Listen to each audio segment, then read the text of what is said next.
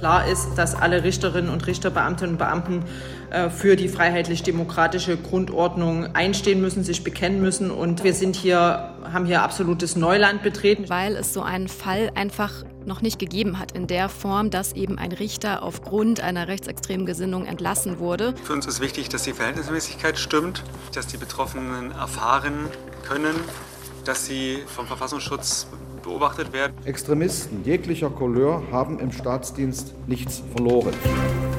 News Junkies. Verstehen, was uns bewegt. Ein Podcast von RBB24 Inforadio. Donnerstag, 1. Dezember. Hier sind für euch wieder Ann-Christine Schenten und Martin Spiller. Hallo. Hallo, ein ehemaliger AfD-Politiker, der vom sächsischen Verfassungsschutz als rechtsextremist eingestuft wird, der will wieder Richter werden. Mhm, Jens Meyer, der war im März bereits suspendiert worden. Jetzt hat ein Gericht entschieden, dass er in den Ruhestand muss. Das Urteil in Leipzig, das ist allerdings noch nicht rechtskräftig. Trotzdem hat der Fall Meyer eine Diskussion ausgelöst. Wie politisch dürfen Richterinnen und Richter sein? Und was ist, wenn sie sich verfassungsfeindlich äußern? Viele Fragen und gar nicht so leicht zu beantworten. Wir versuchen trotzdem heute mal ein paar Antworten zu finden. Das alles in den nächsten 18 Minuten. Jens Meyer, unauffälliges Erscheinungsbild, tritt meist in Anzug und Krawatte auf, war in den 80er Jahren mal SPD-Mitglied, dann trat er 2013 in die AfD ein. Ja, und spätestens ab da ließ sich dann seine rechtsextreme Gesinnung erkennen. Dort gehörte er nämlich dem völkisch-nationalistischen Flügel an. Er bezeichnete sich selbst mal als kleinen Höcke, also Björn Höcke ist ja AfD-Landesvorsitzender in Thüringen und rechtsextrem. Ja, und Meyer sagte mal in Anspielung auf seinen AfD-Kollegen Kalbitz, Wer heute nicht als Rechtsextremist diffamiert wird, der hat irgendwas verkehrt gemacht. Erinnerungen an NS-Verbrechen, die nannte er Schuldkult und lobte mehrmals auch die NPD. Ja, wegen diesem Lob sollte Meyer sogar schon mal aus der AfD ausgeschlossen werden. Das ist aber nicht passiert. Zwischen 2017 und 2021 saß er im Bundestag. Im Wahlkampf für die aktuelle Legislaturperiode sagte er: ähm, Andreas Kalbitz gehört für mich immer noch zur Partei. Kameradschaft ist für mich mehr als nur ein Wort. Ja, Andreas Kalbitz übrigens war bis 2020 Vorsitzender der AfD Brandenburg. Kalbitz wird ebenfalls als rechtsextrem eingestuft. Jens Meyer hat den Wiedereinzug in den Bundestag übrigens nicht geschafft. Deshalb will er jetzt auch wieder als Richter arbeiten. Und hat er auch schon. Also im Frühjahr war er für zehn Tage im Amt und zwar im Amtsgericht der beschaulichen Kleinstadt Diepoldeswalde im Osterzgebirge. Danach wurde er suspendiert. Schon damals hieß es aber, das sächsische Justizministerium, das hätte viel früher reagieren müssen. Also Meyer hätte gar nicht erst anfangen sollen zu arbeiten. Eine rechtsextreme politische Gesinnung, die ist im Falle von von Jens Meyer jedenfalls kaum zu leugnen. So stuft er nämlich auch der sächsische Verfassungsschutz ein. Und deshalb hat das Leipziger Richterdienstgericht im Frühjahr entschieden, Meyer zu suspendieren.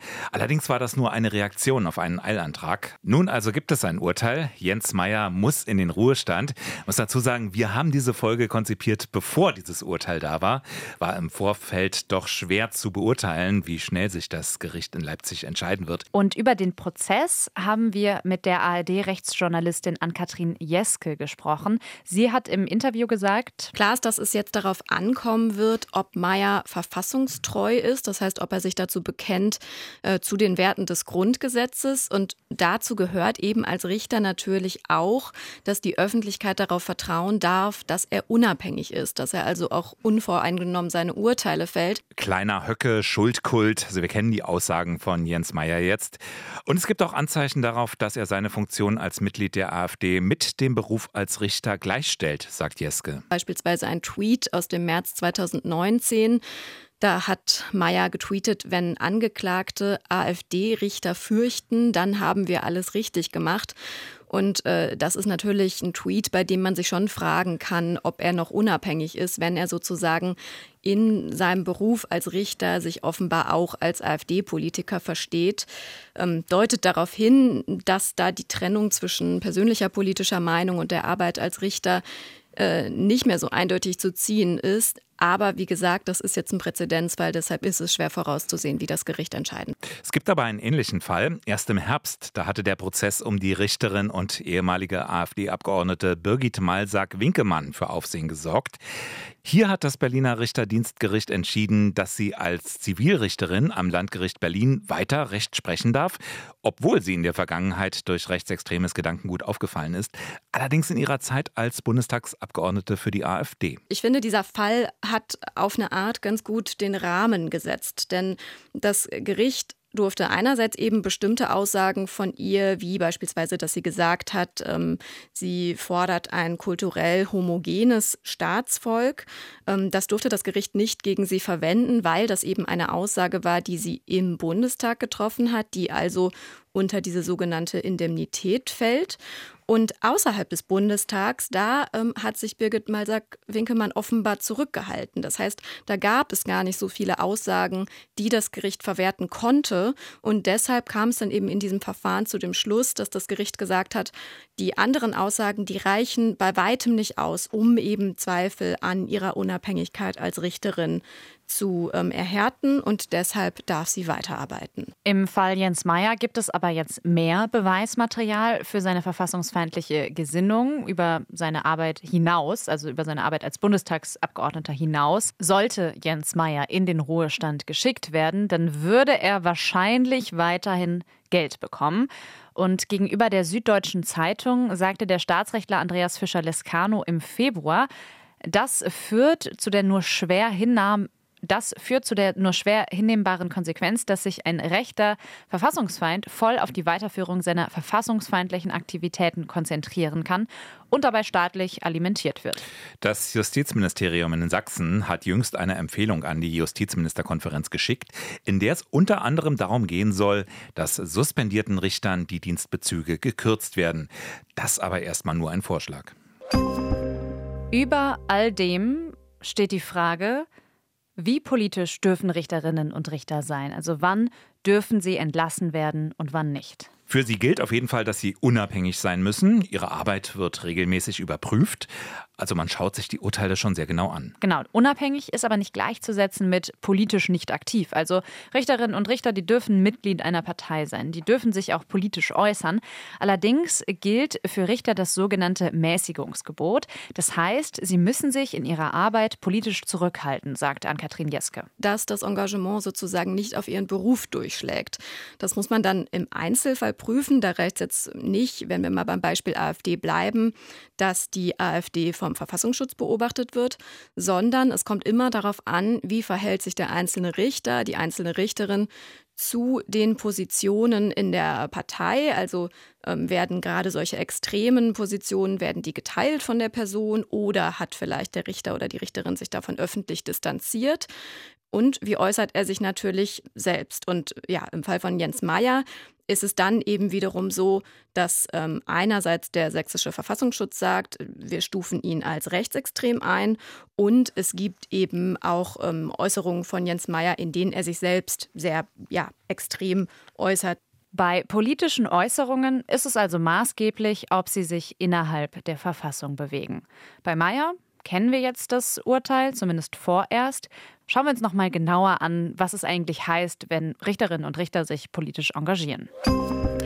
Das heißt, Richter dürfen sich, so wie andere Bürger auch, engagieren und das auch öffentlich.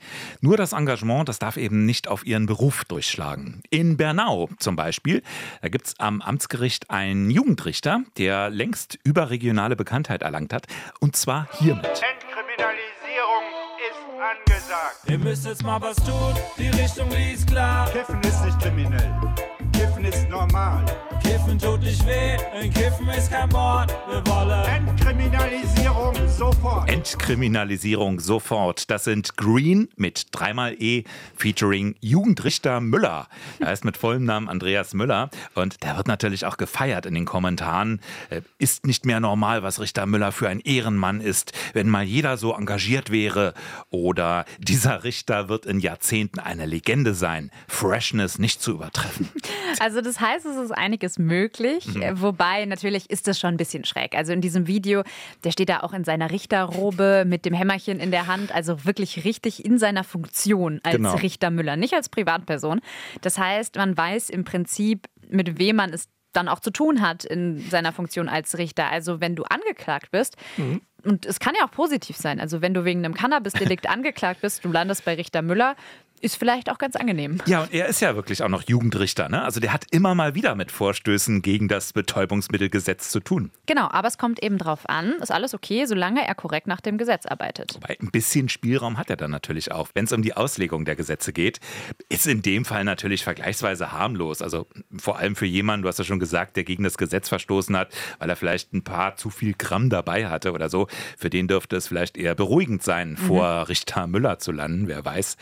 Kein Vergleich zum Rechtsextremismus, von dem wir ja kamen.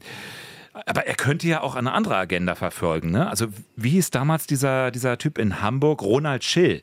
Der war ja auch mal Richter, bevor er dann in die Politik wechselte. Der wurde dann später Innensenator in Hamburg, Anfang des Jahrtausends. Und er war bekannt als Richter gnadenlos. Also der trug diese harte Linie vor sich her wie so ein Markenkern. Und da wusste man dann wohl eben auch, was passierte, wenn man gerade an den geriet. Wir stellen fest, sich politisch öffentlich zu engagieren, das geht. Auch dabei klar Position zu beziehen, ist kein Problem. Hm, Ziemlich klar. Ziemlich. Sogar, aber was nicht geht, ist eben, wenn sich die Position außerhalb der freiheitlich-demokratischen Grundordnung bewegt und wenn sie eben Einfluss hat auf die Arbeit als Richter. Also muss man sich auch die Urteilssprüche nochmal genau anschauen. Genau, und gerade was Verfassungstreue angeht, da hatte es ja in der Vergangenheit Fälle gegeben, rechtsextremistische Fälle bei der Polizei, in der Bundeswehr. Äh, erinnert sei auch an die Chatgruppen, etwa mhm. in Hessen. Also es geht um die Verfassungstreue, auch bei Richtern. Wie kann man die sicherstellen? Das ist in den Bundesländern sehr unterschiedlich geregelt und das wird auch gerade aktuell diskutiert. Mehrere Länder wollen, dass auch Richterinnen und Richter auf ihre Verfassungstreue überprüft werden. In Bayern gibt es das schon als Verfassungsabfrage. Erwogen wird sowas ähnliches inzwischen auch in Thüringen, Niedersachsen, in Schleswig-Holstein wird das diskutiert. Ja, in Bayern gibt es das ja nicht nur schon längst, sondern auch schon wieder. Denn äh, Bayern war 1991, glaube ich, das letzte Bundesland, das diese Überprüfung damals abgeschafft hatte. Mhm. Kommen wir später nochmal ausführlich drauf zurück. Stichwort radikalen Erlass.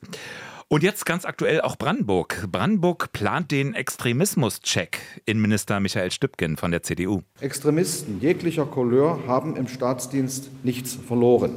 Wer den Staat ablehnt oder gar bekämpft, darf vom Staat nicht auch noch verbeamtet und bezahlt werden. Ja, und damit meint er sowohl Richter als auch Polizisten als auch Lehrer. Und deshalb soll der Verfassungsschutz prüfen, ob gegen angehende Beamtinnen oder Beamte Dinge vorliegen, äh, wie zum Beispiel die Mitgliedschaft in extremistischen Gruppierungen, das Tragen verfassungsfeindlicher Symbole oder auch Straftaten wie Volksverhetzung. Dabei geht es darum, ob der Verfassungsschutzbehörde Informationen vorliegen, die am Eintreten der zukünftigen Beamtin oder des Beamten für die freiheitliche demokratische Grundordnung zweifeln lassen. Dabei werden von der Verfassungsschutzbehörde nur solche Erkenntnisse übermittelt, die ohne Einsatz nachrichtendienstlicher Mittel erhoben wurden. Also nur Informationen aus dem Verhalten in der Öffentlichkeit, also genau. aus den sozialen Medien, Internetforen oder anderem öffentlichen Raum. Genau. Also wer irgendwo im Verborgenen an der Bekämpfung des Staates arbeitet, der wird da vielleicht nicht unbedingt auffallen. Ähm, der wird ja auch nicht irgendwie ausgefragt oder so. Genau, das wird kritisiert. Also da sagen einige, wenn man schon eine Abfrage will, dann richtig. Der Grünpolitiker Montag zum Beispiel, selbst Richter am Bayerischen Verfassungsgericht und früher Sonderermittler des Parlamentarischen Kontrollgremiums in Sachen NSU, der weist darauf hin, dass es im Bereich Rechtsextremismus ja praktisch keine Erkenntnisse, die nicht mit nachrichtendienstlichen Mitteln erlangt worden sind, gibt. Mhm.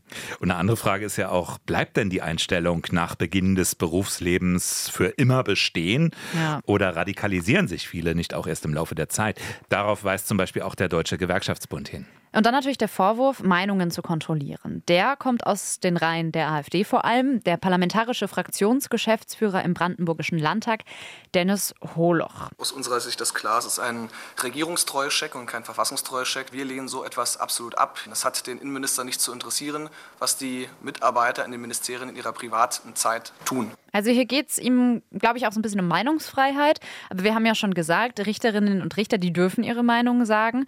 Die muss sich nur eben im Rahmen Rahmen der Verfassung bewegen. Und das soll überprüft werden. Genau. Also Meinungsfreiheit hat eben auch Grenzen. Andererseits darf jemand wegen seiner politischen Anschauung nicht benachteiligt werden, steht auch im Grundgesetz. Also dieser Eindruck, der darf auch nicht entstehen. Mhm. Natürlich gelten im Staatsdienst besondere Maßstäbe. Es ist also eine Frage der Verhältnismäßigkeit. Das ist auch die Meinung von Benjamin Raschke. Der ist Fraktionsvorsitzender der in Brandenburg ja mitregierenden Grünen. Für uns ist wichtig, dass die Verhältnismäßigkeit stimmt, dass die Betroffenen erfahren können, dass sie vom Verfassungsschutz beobachtet werden. Aber Sie sehen uns da ganz klar auf der skeptischen Seite. Wir werden das gründlich prüfen. Der Richterbund in Brandenburg zum Beispiel, der findet es unverhältnismäßig, dass Richterinnen und Richter unter die Regelung fallen sollen. Die Justiz brauche streitbare Richter, heißt es. Und Montag, also der Grünpolitiker und Richter, der geht noch weiter und kritisiert, dass auch die Lehrerinnen und Lehrer dabei sind. Und das erinnere ihn an den sogenannten radikalen Erlass. Das Wort fiel hier vorhin schon mal. Mhm. Martin, was ist das? Ja, da sieht man auch so ein bisschen, was für Auswüchse das haben kann. Das ist ein Erlass von 1972, schon ein bisschen her, der die Beschäftigung von Verfassungsfeinden im öffentlichen Dienst verhindern sollte. Das heißt Angestellte, nicht nur Beamte, auch Angestellte. Und äh, auch damals schon wurde eine Abfrage beim Verfassungsschutz eingeführt. Nicht nur vor der Einstellung übrigens, sondern auch um schon bestehende Dienstverhältnisse zu überprüfen. Aber ich muss noch mal nachfragen, radikalen Erlass gibt es nicht mehr, oder? Gibt es nicht mehr. Den sah übrigens schon der damalige Bundeskanzler Brandt wenige Jahre später als Fehler an, ein paar Jahre nach Einführung.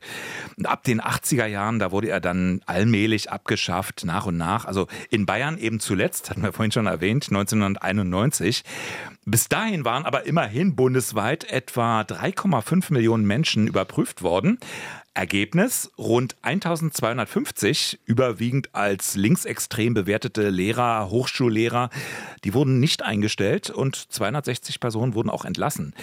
Ist jetzt die Frage, war das noch verhältnismäßig? Also man kann natürlich sagen, klar, man erwartet, dass die auf dem Boden der Verfassung stehen. Mhm. Verhältnismäßigkeit, weiß nicht, muss man vielleicht im Anbetracht der Zeit sehen. Damals war ja so eine Angst vor einer in Anführungsstrichen kommunistischen Unterwanderung relativ normal. Ah, das erinnerte schon so ein bisschen an die USA so in den 50er Jahren, diese Angst vor dem Kommunismus.